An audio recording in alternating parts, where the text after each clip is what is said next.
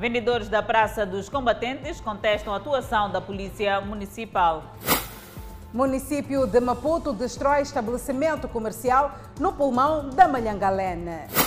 Guardas agridem aluno na escola secundária 7 de abril por este não usar a máscara. Edilidade da Beira entrega três mercados municipais reabilitados.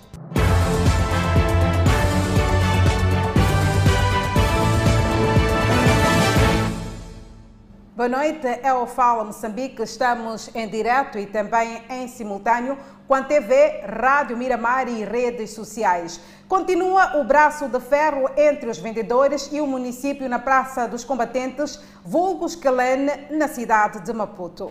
Os mesmos continuam a vender nos passeios, abandonando o mercado disponibilizado pela idilidade. É um desentendimento que se arrasta já há um bom tempo. Em causa está a retirada de vendedores que tem como local de desempenho da sua atividade os passeios na Praça dos Combatentes e hoje, mais uma vez, a Polícia Municipal esteve a atuar para fazer cumprir o exigido.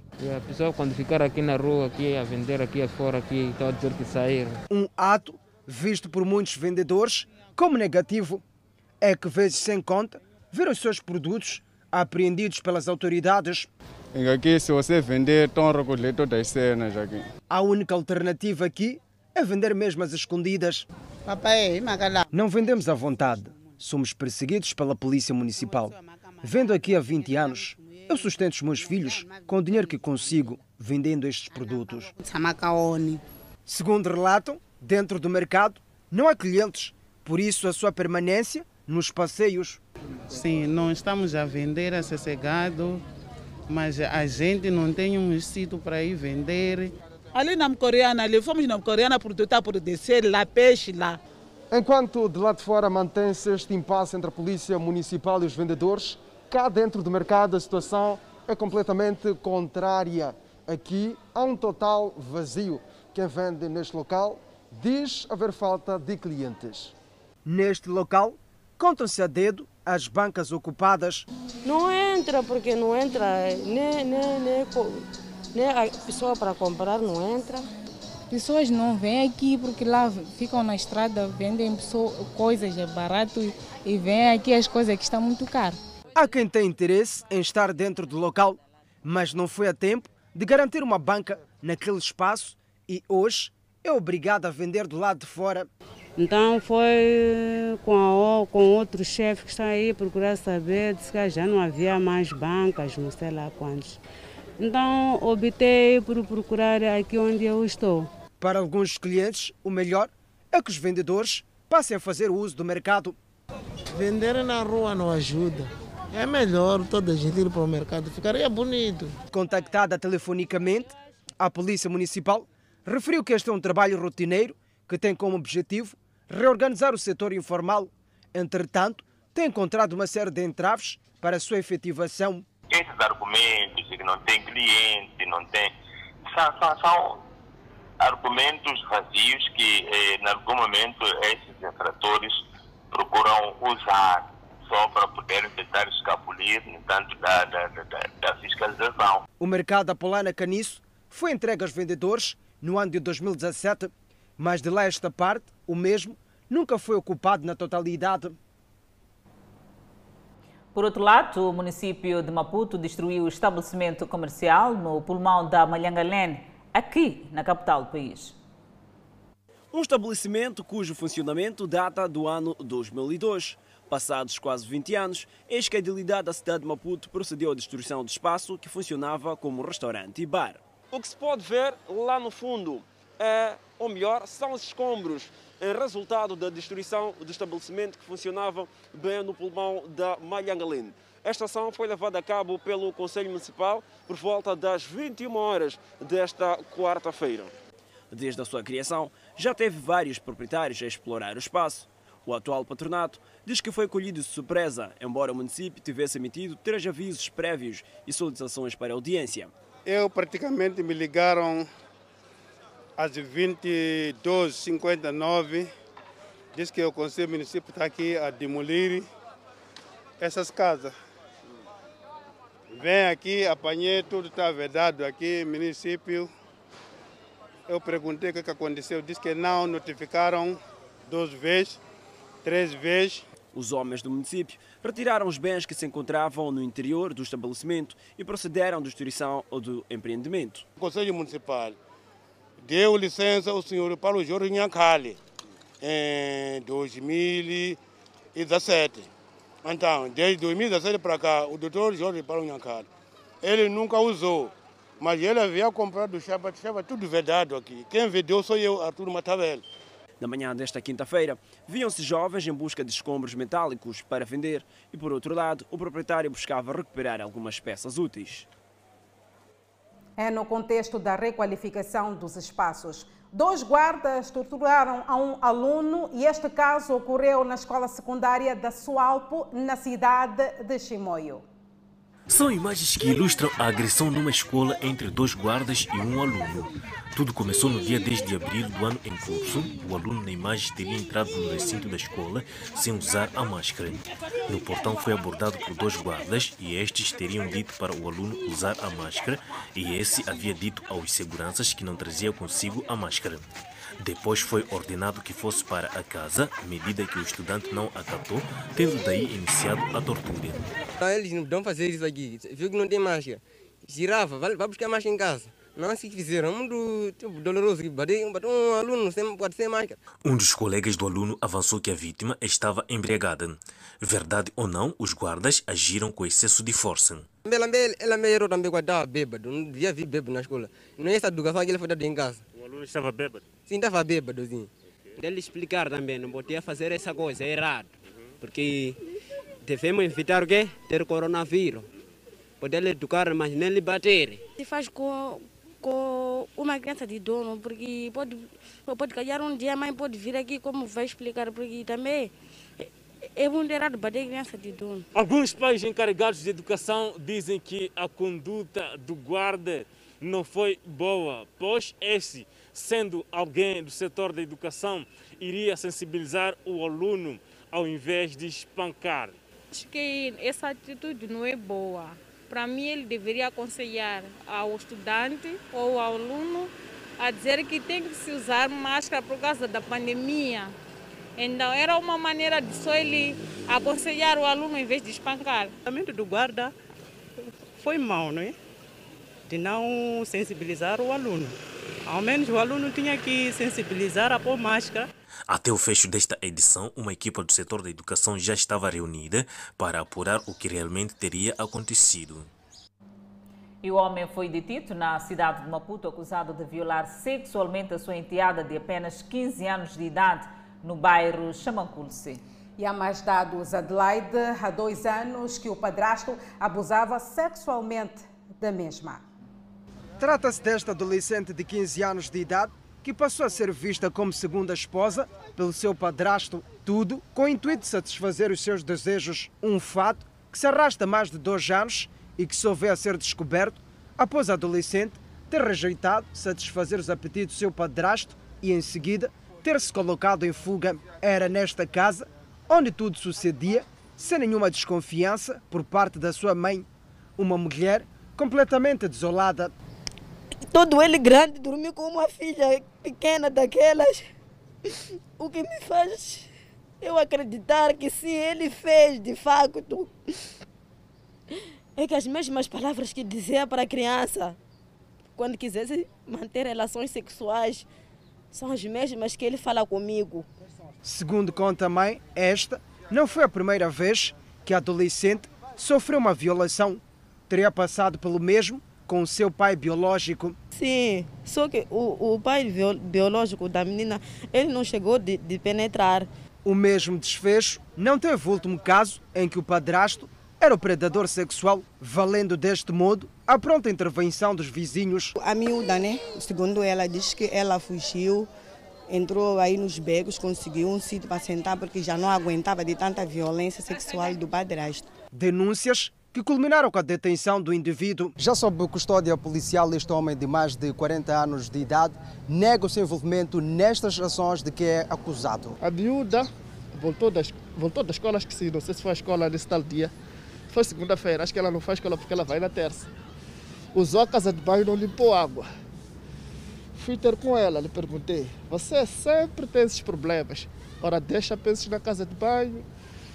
Ora, você não, não limpa a casa. Às vezes faz necessidades maiores. Você consegue sair sem meter água. Mas na nossa casa banho não usamos papel higiênico, usamos água. E você vai sempre ter que te chamar. Por que, é que você tem esse comportamento? A polícia não tem dúvidas do envolvimento deste, até porque um dos irmãos mais novos da vítima teria presenciado um dos episódios. Como podem, podem ver, é uma situação é, lamentável. Lamentável por se tratar de uma violação que ocorre contra uma menor de 15 anos e é agravada por esta violação ser cometida pelo seu próprio padrasto é, um pouco mais de dois anos. A chefe do quarteirão 22, no bairro Chamanculo C, diz ter ficado assustada, pois nunca podia imaginar que tal pudesse estar a suceder naquela residência. Mas nós esta atitude não gostamos, não queremos. Um fato que deixou os vizinhos em fúria e o escolheu de surpresa. É, é, é horrível. É um senhor que não bebe, é um senhor que não fuma. Talvez se bebesse, podia nos dizer que, epa, tem situação da bebida, não bebida, ou droga, não droga. Segundo os vizinhos, esta não é a primeira vez que casos do género acontecem naquele bairro. E madrasta é acusada de colocar a enteada a dormir na capoeira por não ter encontrado uma tampa da tigela de manteiga que a sua filha perdeu. Perda de uma tampa da tigela de manteiga terminou em uma denúncia. Madrasta é acusada de colocar criança menor a dormir na capoeira. Segundo as vizinhas desta madrasta e desta criança, é supostamente nesta capoeira que a criança terá passado a noite. Le encontramos na hora das 18 parada ali atrás daquelas canas ali.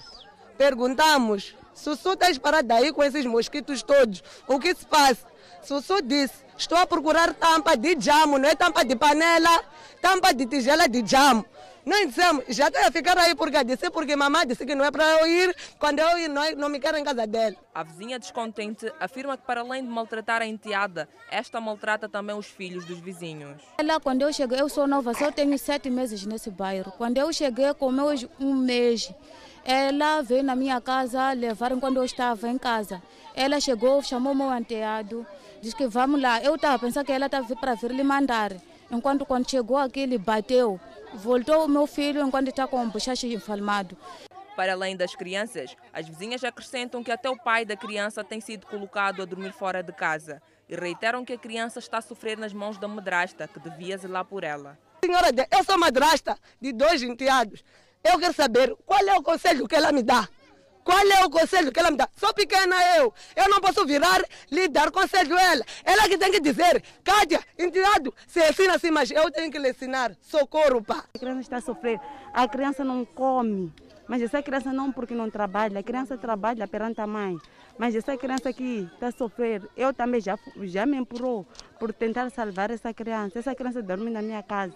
Entretanto, esta nega o ato e reitera que se o fizesse, a criança não estaria com o aspecto que apresenta. Que dormiu na capoeira é versão delas. Eu... Das vizinhas. É? a versão das vizinhas. Das vizinhas. Eu nunca, eu nunca vi. Esse dia o pai foi lhe procurar, lhe trouxe e lhe bateu. Porque lhe perguntou, você nega de ir comprar arroz por quê? Não dormiu fora, menina. Dormiu aqui dentro. Não dormiu fora, eu estava dormindo aqui dentro aqui. Eu lhe meti na escola, veio doente, eu vou, posso vir lhe maltratar agora, hoje. Uma criança que come, uma criança que sofre, fica daquele jeito aí. Uma criança que passa mal, uma criança que sofre, que não come, que passa mal, fica daquela forma aí. A rebelião no bairro de Guavão foi notória e a vizinhança pede para a mãe biológica da criança que venha levar a filha. Em lágrimas, a suposta vítima pede socorro. A Eletricidade de Moçambique remove ligações elétricas clandestinas e sem contratos em Marraquena. São, no total, 135 residências, das quais 90 não têm contratos.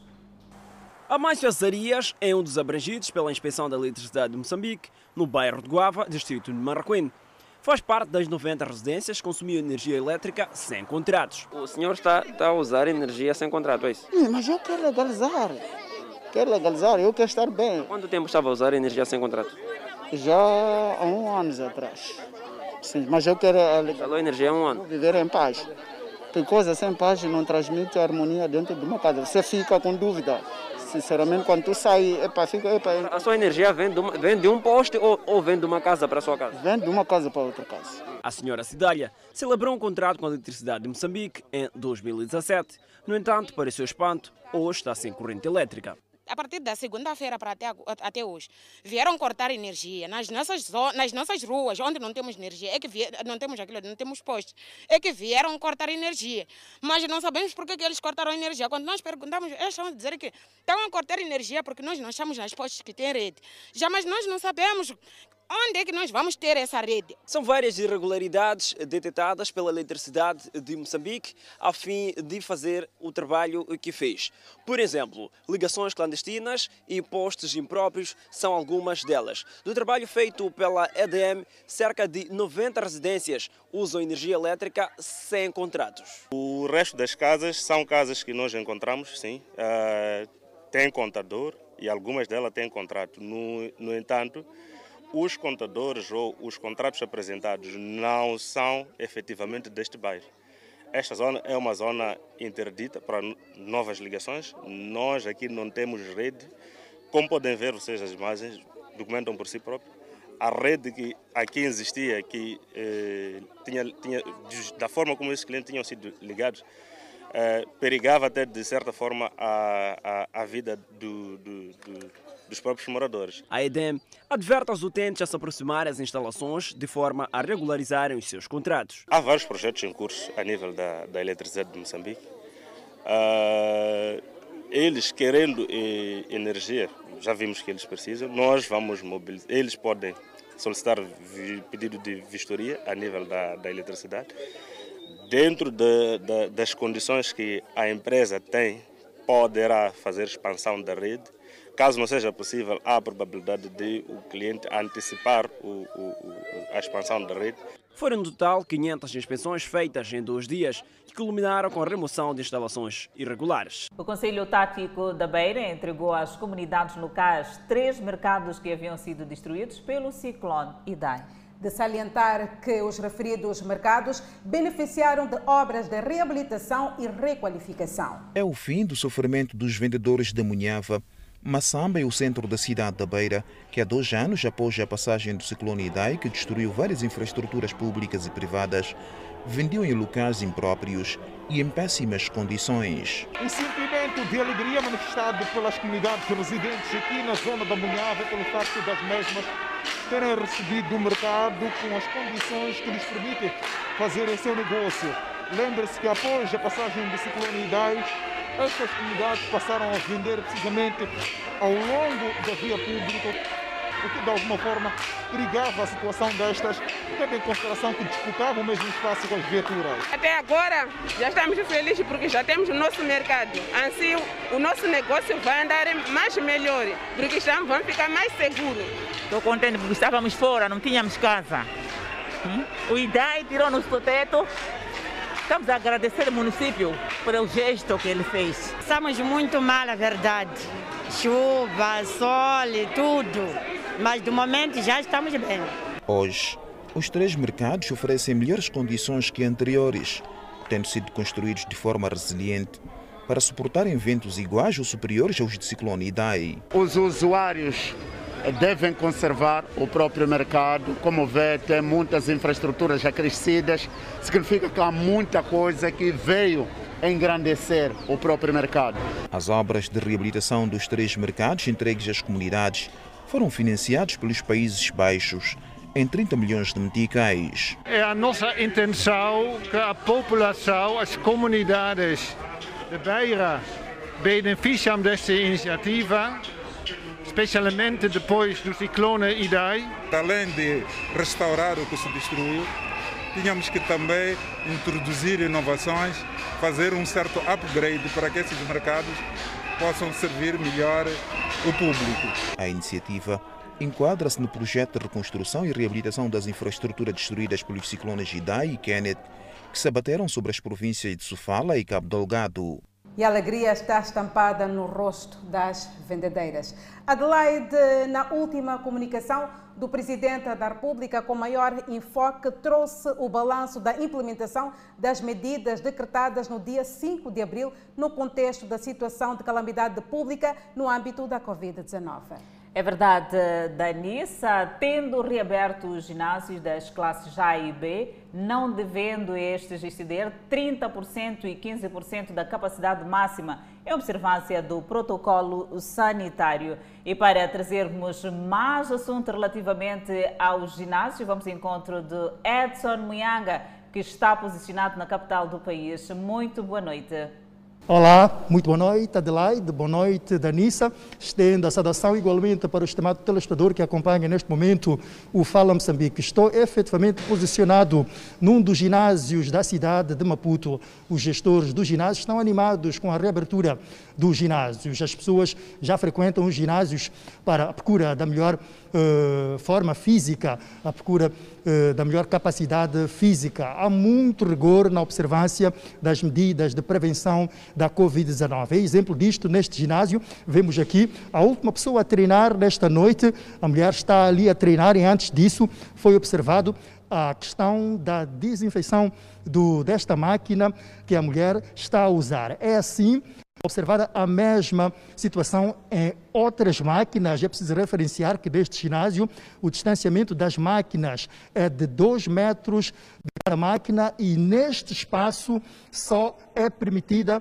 a presença de oito pessoas que quiserem aqui treinar. Portanto, a questão da, a questão da, da, da desinfecção para a prevenção da Covid-19 é muito respeitada neste ginásio, mas vamos conversar com um dos gestores deste ginásio para explicar como é que tem sido a, a reabertura Uh, os primeiros dias da, desta, desta reabertura uh, dos ginásios, particularmente deste ginásio da cidade de Maputo. Muito boa noite, uh, gestor Sandro. Como é que tem sido os dias, uh, os últimos dias, tanto uh, do processo de treinamento aqui no ginásio, depois de alguns dias que estiveram paralisados? Bom, primeiro dizer que estamos felizes com a reabertura, porque o ginásio é saúde e bem-estar.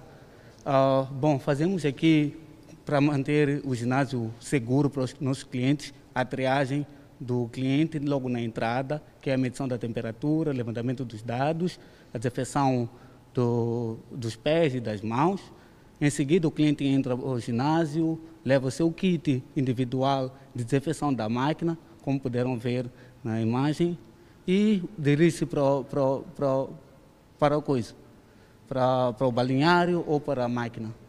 Mas também você já tem uh, ali algum líquido que serve mesmo para desinfetar as máquinas. Vemos as toalhinhas também, tive a oportunidade de ver. Uh, essas medidas são mesmo também para contribuir ou não? Sim, sim, sim. O nosso objetivo aqui é manter o cliente sempre seguro. Mas também temos uma parceria com uma empresa que chama-se NordChain. Ela, ela faz com que mantenha o ambiente mais seguro. E depois, diga-nos, em relação à questão, à questão, de, à questão de, de, de, do número das pessoas que devem ficar nesta, uh, neste, neste espaço, é, são oito pessoas. Em que periodicidade? Bom, nós temos o ginásio dividido em ambientes, ou seja, em, em, em, áreas. Então, em cada área, nós temos um número específico de clientes que devem estar na, na determinada área. Por exemplo, nesta área são oito, noutra área podem ser seis ou cinco pessoas. Muito bem, muito obrigado. Portanto, ficamos aqui com algumas explicações de um gestor de um dos ginásios, este que me encontro na cidade de Maputo. Há uma rigorosidade intensa, deixe-me dizer, para a questão da uh, do combate à Covid-19. Os instrutores não, são, não estão só aqui a observar os movimentos dos atletas, a boa execução dos movimentos dos atletas nos treinos, mas também a prevenção, a questão da desinfecção do espaço e, particularmente, das máquinas que servem para o exercício, uh, tanto uh, neste espaço. Danissa, Adelaide, uh, fica aqui o cenário que se vive neste ginásio, obviamente, assiste-se o mesmo, a mesma rigorosidade noutros ginásios da cidade eh, de Maputo. Exercícios físicos que são necessários, afinal de contas, devemos manter uma boa saúde, mas sempre precavidos da Covid-19. Edson Muyanga, muitíssimo obrigada pela tua pronta intervenção nesta noite aqui para o Fala Moçambique. E seguimos com mais notas informativas. O presidente Felipe Nhusi dirigiu em Pemba a cerimônia de assinatura do acordo entre o Ministério da Agricultura e o Escritório das Nações Unidas de Serviços para Projetos. O memorado visa mesmo dar resposta à situação de emergência na província de Cabo Delgado. São 100 milhões de dólares norte-americanos doados pelo Banco Mundial à Agência de Desenvolvimento Integrado do Norte, a entidade estatal adstrita ao Ministério da Agricultura e Desenvolvimento Rural, criada para alavancar o crescimento socioeconômico das províncias de Cabo Delgado, Nampula e Niassa. O valor destina-se a dar resposta à situação de emergência que se vive nesta região do país devido aos ataques terroristas. A implementação do plano de resposta à emergência estará a cargo do Escritório das Nações Unidas de Serviços para Projetos, que esta quarta-feira rubricou em Pemba um acordo com o Ministério da Agricultura e Desenvolvimento Rural. No centro deste plano está o Programa de Assistência Social Produtiva, que tem o objetivo principal retirar famílias em situação de vulnerabilidade para a condição de autossuficiência através da sua inclusão socioeconômica. Este programa irá beneficiar 324 mil moçambicanos. O plano de resposta, ora lançado, irá culminar com a construção de infraestruturas sociais, com destaque para unidades sanitárias, escolas, entre outros serviços, nos distritos de acolhimento aos deslocados. Com um investimento de 100 milhões de dólares americanos, e, em resposta à situação de emergência, serão construídas nos distritos de acolhimento dos deslocados e distritos afetados as seguintes infraestruturas: 800, 800 salas de aulas, 10 hospitais, 43 sistemas de abastecimento de água, 200 casas de professores, 136 infraestruturas comunitárias, refiro infraestruturas desportivas e e sociais, 20 mil latrinas melhoradas, 40 casas de banho público. Para reverter a vulnerabilidade dos jovens ao aliciamento e recrutamento para engrossar as fileiras dos terroristas, o projeto prevê também a criação de oportunidades de emprego para esta camada social. Ainda dentro da abordagem da inclusão socioeconômica, serão empregos em serviços sociais 33 mil jovens em diversos distritos. O plano prevê ações de promoção de valores de cidadania, promovendo plataformas de diálogo comunitário e apoio psicossocial e proteção do gênero para como aos, para como aos órfãos e famílias chefiadas por menores de idade. Foi adiada a Cimeira Extraordinária da Troika da SADC, marcada para esta quinta-feira em Maputo. Segundo Verônica Macamo, ministra dos Negócios Estrangeiros e Cooperação, a mesma foi adiada por motivos de força maior. A Cimeira Extraordinária da Troika foi adiada devido à ausência dos presidentes da África do Sul e do Botsuana por motivos de força maior, segundo Verônica Macamo. A reunião extraordinária dos altos funcionários da Troika mais Moçambique, como é do conhecimento de todos, estava prevista a realização da Cimeira Extraordinária da Troika do órgão da SADC, mais Moçambique. Dadas as ausências, repito, dadas as ausências dos presidentes da República da África do Sul e do Botsuana, por motivos ponderosos de força maior, não se reuniria o quórum amanhã para a realização da mesma, por isso informamos que o evento terá lugar numa data a ser anunciada oportunamente. Segundo a chefe da diplomacia moçambicana, está clara a natureza da ameaça e as necessidades face às incursões dos terroristas em Cabo Delgado. Já há o entendimento comum sobre a natureza da ameaça, há clareza sobre as necessidades, meios e modalidades que permitam aos países canalizarem o seu apoio com urgência e os países da SADC que estiverem disponíveis a apoiar o nosso país poderão fazê-lo de acordo com a sua capacidade a partir de agora. Por outro lado, a reunião manifestou solidariedade total da SADC com o governo e o povo da República de Moçambique e reafirmou o compromisso contínuo da SADC em contribuir para os esforços em prol do alcance de uma paz e segurança duradouras nos nossos países, bem como de desenvolvimento da República de Moçambique. A Cimeira Extraordinária de Maputo vai debater a violência armada em Cabo Delgado, seguindo o relatório da Comissão Técnica da SADC, que visitou a província para avaliar as necessidades de Moçambique no combate ao terrorismo. Recorde-se que os terroristas atacam Cabo Delgado desde 2017 e já fez mais de 2.500 mortes e 714 mil deslocados, de acordo com o governo moçambicano.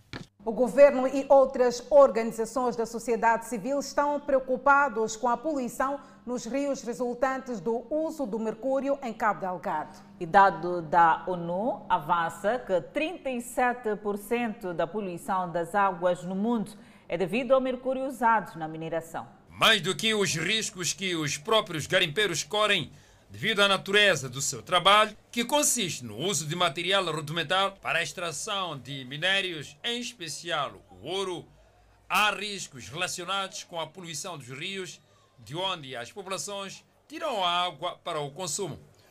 O governo e os parceiros entendem que o uso de mercúrio tem estado na vanguarda dessa poluição das águas. Para separar do, do, do, da rocha encaixante eles vão moer uh, o material, depois usam o mercúrio na fase final para a sua separação.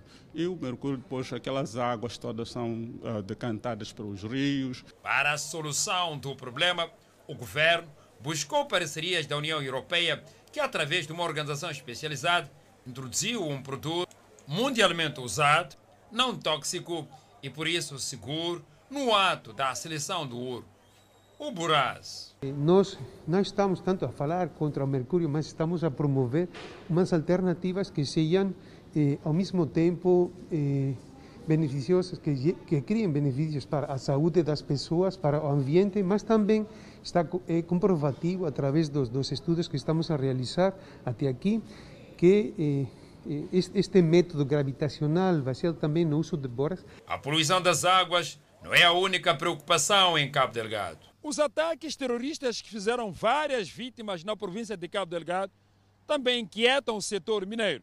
Muito embora os três distritos envolvidos neste projeto não estejam nas zonas do conflito, há, todavia, uma preocupação por parte dos garimpeiros. O medo sempre existe, porque os insurgentes uh, não, deixam, não nos deixam ficar em paz. As partes entendem que é possível uma mineração artesanal saudável e amiga do ambiente.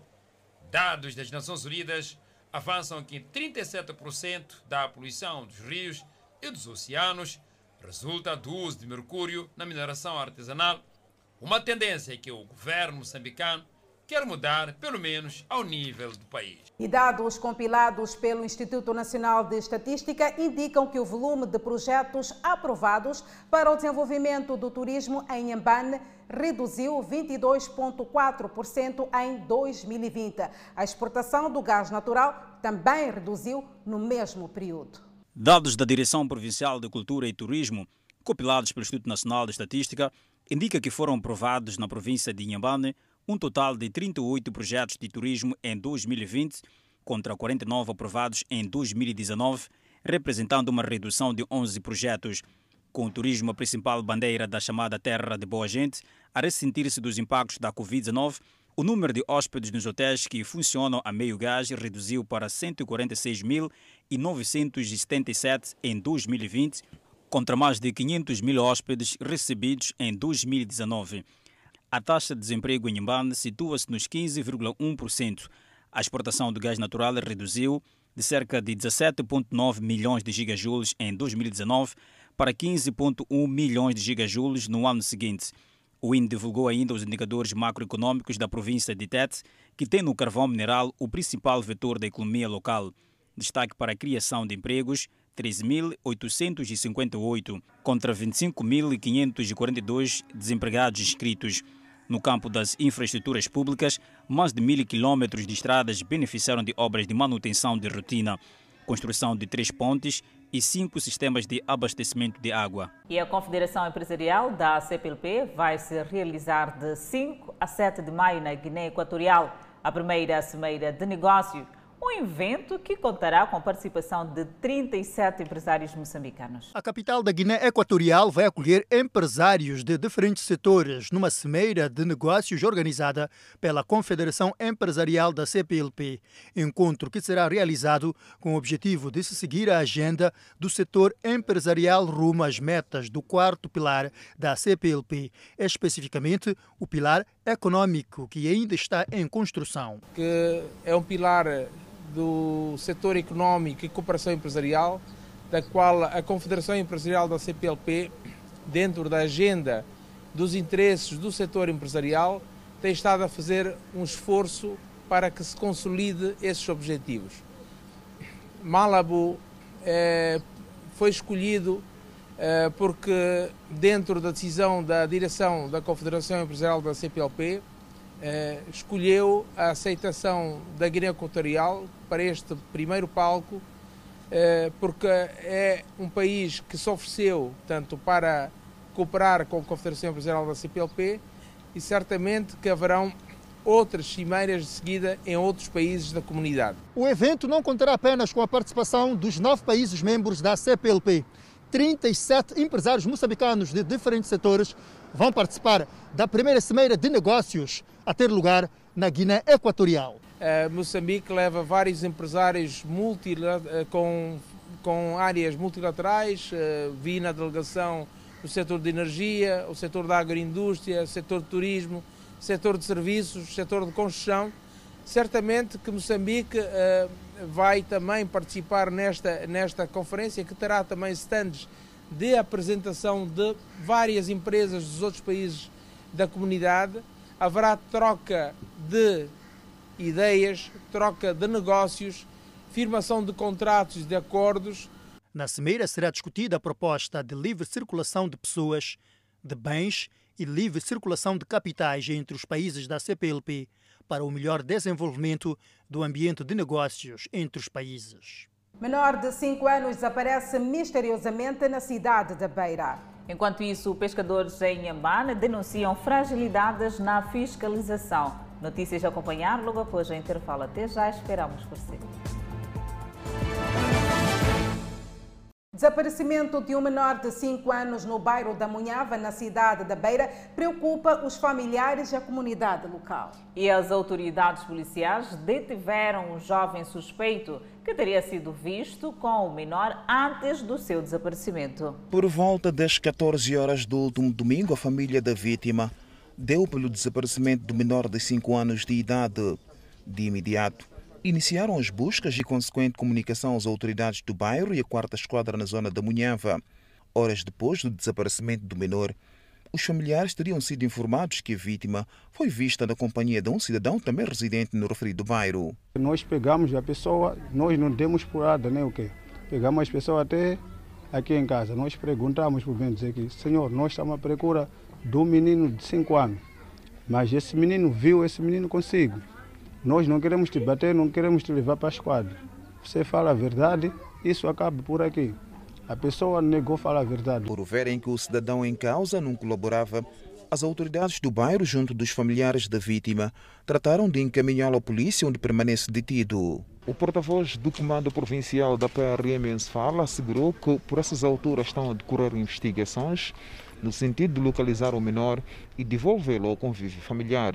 A polícia está a valorizar todas as informações que tem vindo a receber por parte dos familiares, por parte da comunidade eh, no geral, e é com base nas informações que estamos estando a proceder eh, eh, o nosso trabalho, sendo que, nesta altura, as diligências eh, visando localizar o menor prosseguem e qualquer dado adicional, portanto, a polícia nos próximos, nas próximas ocasiões deverá pronunciar-se. O presidente do Conselho Autarco da Beira, que esteve em visita de trabalho na zona da Munhava, também pronunciou sobre o fato, apelando a uma investigação séria por parte das autoridades policiais com vista à localização da vítima. Nós estamos preocupados porque queremos saber qual foi o primeiro passo que foi dado logo que a comunidade foi dizer que este, esse senhor fez isto.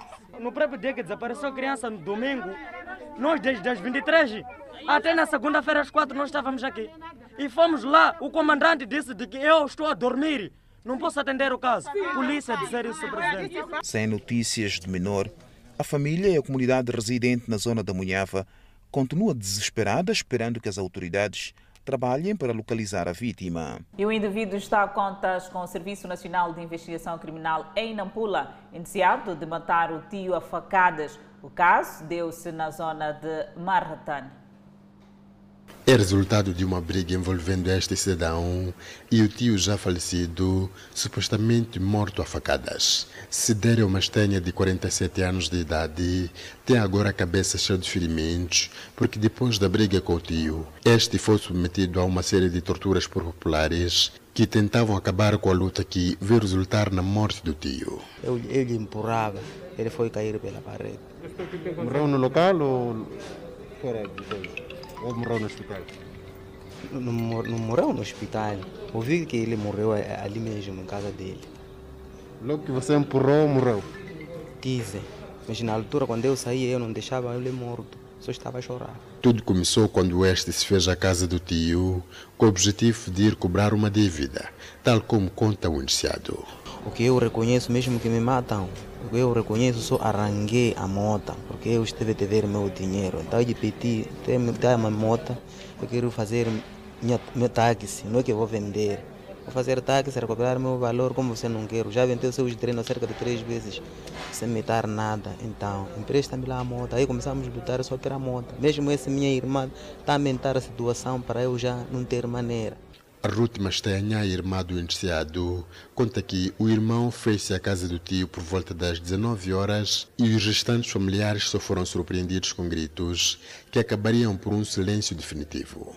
Ele enterrou, pegou meu tio, começou a bater, começou, levou faca, começou a decolar.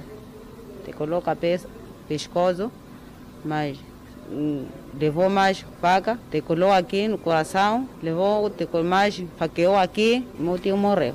O cidadão só foi neutralizado pelo Serviço Nacional de Investigação Criminal em Nampula graças a denúncias populares, porque o mesmo encontrava-se a monte. É o primeiro caso de homicídio qualificado registrado este ano na província de Nampula e as autoridades desaconselham a prática da justiça pelas próprias mãos. Até então, no ano corrente, eu acho que não tivemos muitos casos de incêndio, é uma situação em que podemos dizer que está tudo controlado. Apesar de que é um crime preocupante, não deixamos de alertar a população a pautar pelo diálogo e não pela justiça pelas suas próprias mãos. Assim, o processo está na fase de instrução preparatória junto das entidades competentes, visando responsabilizar o autor pelo ato cometido. A Brigada de Assistência à Província da Zambésia, chefiada por Basílio Monteiro, mostra-se satisfeita com o empenho do Partido Frelimo nas ações de angariação de bens para assistência às vítimas do terrorismo em Cabo Delgado e não só. Em conferência de imprensa na sede do partido na cidade de Climane, o chefe da brigada avançou que um dos aspectos mais relevantes para o fim dos raptos e terrorismo deve ser a vigilância por parte das comunidades, pois Parte destes integrantes atuam nas comunidades, sendo que estas comunidades devem apoiar para uma melhor intervenção por parte das forças. Em todos estes males, uh, o primeiro ato relevante é vigilância. O terrorista é um homem. O criminoso é igualmente um homem. Parte de algum ponto para cometer o crime e vai a um outro ponto para esconder o produto do seu crime. Portanto, a vigilância uh, é chamada, é convocada uh, a tornar-se mais cerrada. Vigilância e denúncia pontual. Após a Comissão Política de Assistência à Província de Zambésia percorrer os 22 distritos, faz-se um balanço positivo daquilo que são as ações que estão a ser levadas a cabo no âmbito da campanha Juntos pelo Cabo Delegado, que tem em vista angariar fundos para aquela população que está a ser deslocada de zonas de guerra. No entanto, um outro apelo deixado aqui, mas também de incentivo, é que as comunidades continuem a observar aquilo que são as medidas de prevenção contra o novo coronavírus, de forma que esta propagação esteja a reduzir cada vez mais ao nível das comunidades aqui na província da Zambésia. Uma das ações está sendo levado a cabo está relacionado com as capacitações que decorrem nas Forças de Defesa de Moçambique para o combate ao terrorismo em Cabo Delgado. Basílio Monteiro reiterou na ocasião a necessidade dos homens armados da RENAM aderirem ao DDR por forma a ter uma vida civil junto das suas famílias. Quanto ao terrorismo, igualmente a vigilância é, é chamada, são instrumentos relevantes. Para além disto, as forças, os elementos que vêm na linha de combate, eh, naturalmente carecem de, de apetrechamento e capacitação técnica. Disso, estamos certos que o governo eh, está a dar o seu melhor, está a capacitar regularmente as forças de defesa e segurança para saberem lidar com esses fenômenos, para saberem enfrentar continuamente, a cada, a cada passo, melhorar a sua prestação.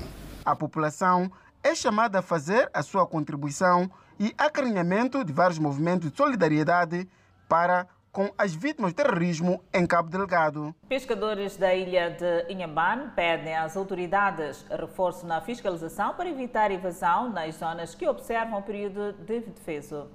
Vivem nesta ilha 271 famílias, boa parte delas que têm como atividade principal a pesca. Para garantir melhor reprodução das espécies marinhas, há sempre um período de defesa que se observa nesta baía e não só. Estamos na ilha de Inhambane, autarquia também de Inhambane. A maior parte da população que vive nesta zona tem como atividade principal a pesca. Entretanto, os pescadores clamam devido à sabotagem que é perpetrada por outros pescadores que vêm de algumas zonas vizinhas. Tal é o caso de Chicuque, na autarquia de Machesqui, em tempo de veda, vem-se fazer ao mar a sua revelia. Aqui na ilha de Inhambane temos veda para criarmos o peixe, mas tem resultados bons, mas às vezes barco de escuque evade a veda. E assim, quando evade a veda, já não há sucesso. Fechamos aqui na nossa Bahia, aqui. enche peixe aí, mas não tem como. Venham não interrogarem. Este pescador conta algumas estratégias que os ilhéus têm vindo a usar para travar este problema. Arranjarmos sucata de carro, eh, principalmente não com, por exemplo, no, no motor existe motor que traz óleo, óleo prejudica a pesca. E nós queríamos somente aquelas caracas para impedir. Sim, sim. Para que aquilo, quando a rede mete-se na água, quando puxa, aquilo prende a rede. Na ilha não há posto policial, mas segundo contam as estruturas, não há registro de criminalidade. Telma Nelson nasceu, cresceu e vive na ilha. Conta que a vida entre os ilhéus é tranquila. Bandidagem não tem, mesmo ladrões não tem. Hum, você, mesmo na tua casa, você vive bem, não há aquela bandidagem. Agora que eu saí, que eu viajei, há de ter aquela bandidagem de vir invadir na tua casa, tua por não, não, não há. Estamos a viver bem. Sim, somos família. Se conhecemos todos. Sim, todos vivemos bem. Não há bandidagem. Mesmo dia de festa, 25 de setembro, dia 25 de junho, virmos brincar aqui no salão. Não há bandidagem, não é, não é, não é incomodo.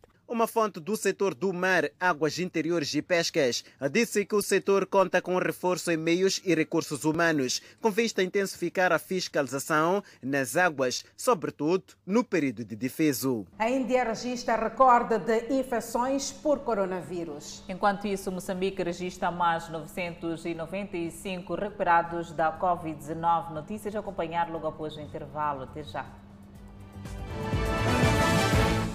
A cidade de Nacala está na lista das regiões que deve observar o recolher obrigatório com vista a conter a propagação da Covid-19. Entretanto, alguns municípios dizem estar preparados para o cumprimento da medida, outros ainda receiam. Nacala Porto é uma das regiões a nível do país que é bastante movimentada devido às potencialidades econômicas e turísticas. A cidade está na lista das regiões que, nesta fase de extensão do recolher obrigatório, devem cumprir rigorosamente a medida. 22 horas é a hora em que os municípios de Nacala, tal como outros pontos, devem estar em casa no quadro do recolher obrigatório. No entanto, estes dizem que estão preparados sim para o cumprimento da medida, uma vez que naquela porta já vinha exercitando algumas situações de, por exemplo, restrição de circulação de alguns pontos existentes nesta parcela do país. O Alice Mao exerce a semelhança de vários outros atividades de táxi e prefere olhar pelas inúmeras vantagens que a medida tem para os cidadãos. Nós, como taxeiros, a partir de uma hora estaremos todos em casa. Sim. E acham que é uma boa medida? Sim, é muito normal, porque Aproximadamente quando chega às 23 horas é normal nós corremos em risco de agressão. Graça Paulino, vinda da capital provincial, trabalha numa das empresas alguras da cidade portuária de Nacala há sete anos. Ela sai de casa nas primeiras horas da manhã e bem perto das 18 horas termina o seu trabalho. Graça prefere olhar pelo lado cultural de Nacala quanto ao cumprimento do recolher obrigatório. Eu acho bom, só que já não sei se Nacala está preparado para cumprir com, essa, com, com esse tempo, né? De 22 horas, cada um está no lugar dele. Ele de Nacala diz que não existem razões para o não cumprimento da medida, uma vez que foram feitos vários trabalhos de sensibilização sobre a observância das medidas de prevenção da Covid-19. Isso também vai a fazer com que até essa hora, 21 horas, ninguém esteja aí na rua passear. E a população já está informada. A nossa Polícia da República vai trabalhar e a nossa Polícia Municipal também estará em colaboração para que essas medidas se cumpram.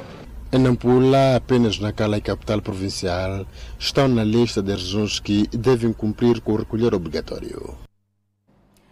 Seguimos com a Covid-19. O mundo teve mais de 900 mil casos confirmados num único dia. A Índia foi responsável por 42% de todos os infectados do planeta nas últimas 24 horas. A Índia registrou nesta quinta-feira mais um recorde mundial de novos casos de Covid-19 o sétimo nos últimos oito dias, e levou o mundo a passar pela primeira vez dos 900 mil infectados em 24 horas. A nossa equipa de reportagem conversou com uma estudante moçambicana naquele país que falou dos cuidados para se prevenir da doença. Pois todas as escolas e universidades estão encerradas para as aulas presenciais. No estado em que vivo, Gujarat, especificamente a cidade de Vadodara, tem um confinamento parcial, isto é, das 20 às 6, todos os estabelecimentos públicos ficam fechados e não nos é permitido sair das ruas. Mas em outros estados, como por exemplo Maharashtra, nas cidades de Pune ou Mumbai, tem um confinamento total, que é o lockdown. Está tudo fechado. Mas com casos de emergência ou de produtos de primeira necessidade, lhes é permitido a saída do período das 7 às 11 da manhã. Basicamente, a situação do coronavírus varia de estado para estado, de cidade para cidade. Mas a única coisa que todos os estados e cidades têm em comum é que os hospitais estão superlotados com pacientes de coronavírus. A Índia registrou também um novo recorde nacional de mortes, 3.645, pelo quarto dia. Foi a nação com mais número de óbitos do mundo e sozinho responde por 23% de todas as vítimas da Covid-19 do planeta nas últimas 24 horas. A Índia passa por um colapso no seu sistema de saúde e também funerário, em meio à explosão de casos e mortes por Covid-19 da segunda onda.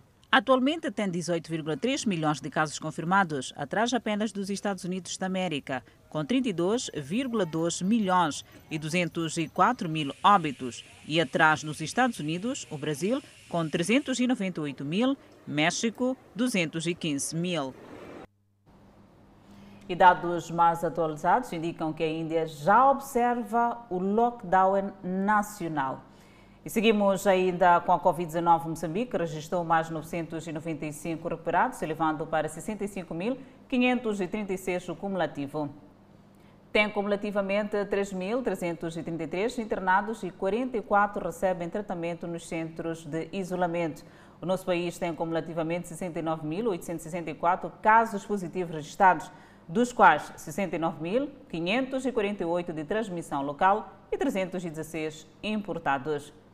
Moçambique testou nas últimas 24 horas 1.903 amostras, das quais 60 revelaram-se positivas.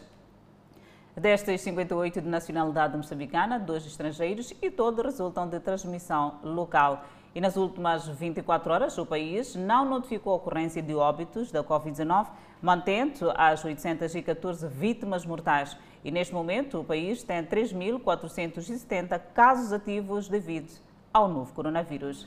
Seguimos com outras notícias. É verdade, Adelaide. Continuamos a falar sobre esta pandemia viral. Escritórios, mercados foram fechados e veículos tiveram que ser forçados a sair das ruas na capital do Nepal. Esta medida surge em cumprimento de um bloqueio de 15 dias por causa do aumento de casos de Covid-19 neste país.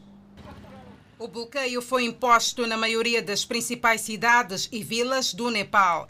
Em Katmandu e nos distritos vizinhos, postos de controle da polícia foram montados para fiscalizar motoristas e pedestres. Vários veículos foram apreendidos por desafiar as ordens do bloqueio.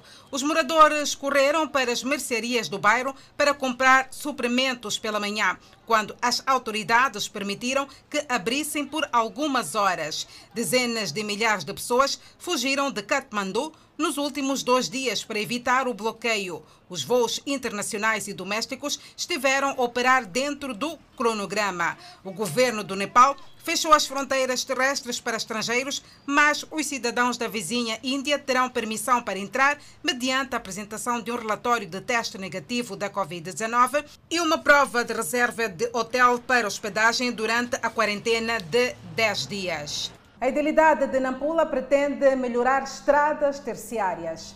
Esta é uma notícia a acompanhar logo após o intervalo. Até já. O Conselho Autárquico de Nampula equaciona arrancar dentro de semanas com os trabalhos de melhoramento de vias terciárias que encontram-se no avançado estado de degradação. Há várias vias que permitem a ligação entre os bairros periféricos da cidade de Nampula, cujas condições de transitabilidade são deploráveis. A situação é mais dramática a nível dos bairros de Namtikaliwa, Maivir, Murrapaniwa e Matala.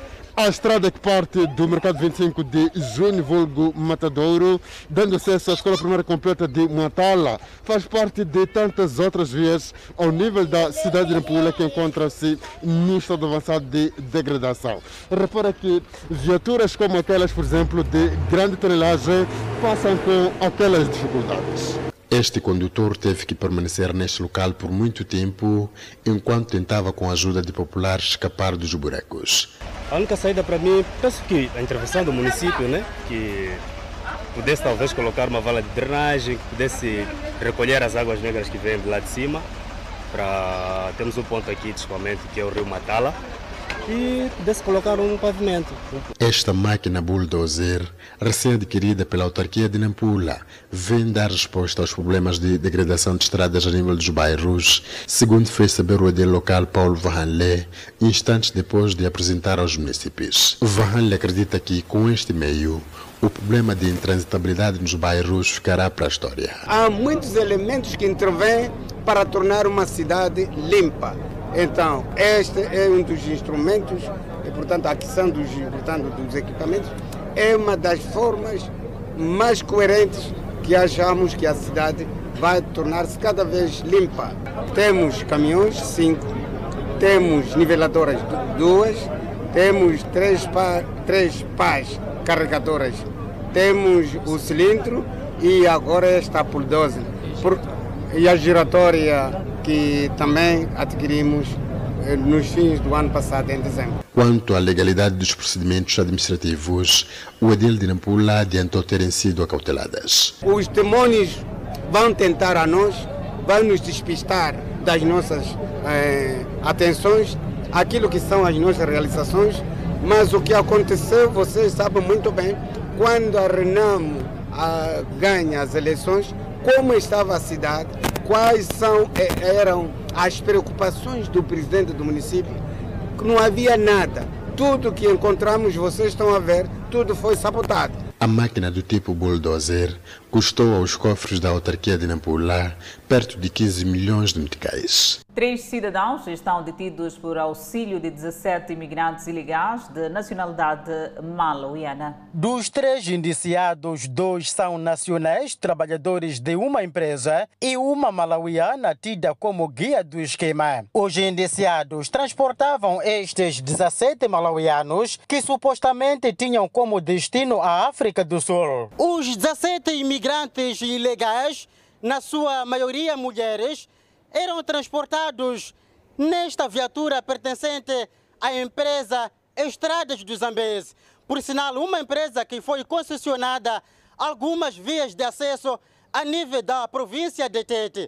No entanto, os funcionários, no lugar de tapar os buracos, estes envolveram-se neste esquema e os mesmos dizem que só o fizeram como forma de ajudar as mulheres. Eles pediram bleia.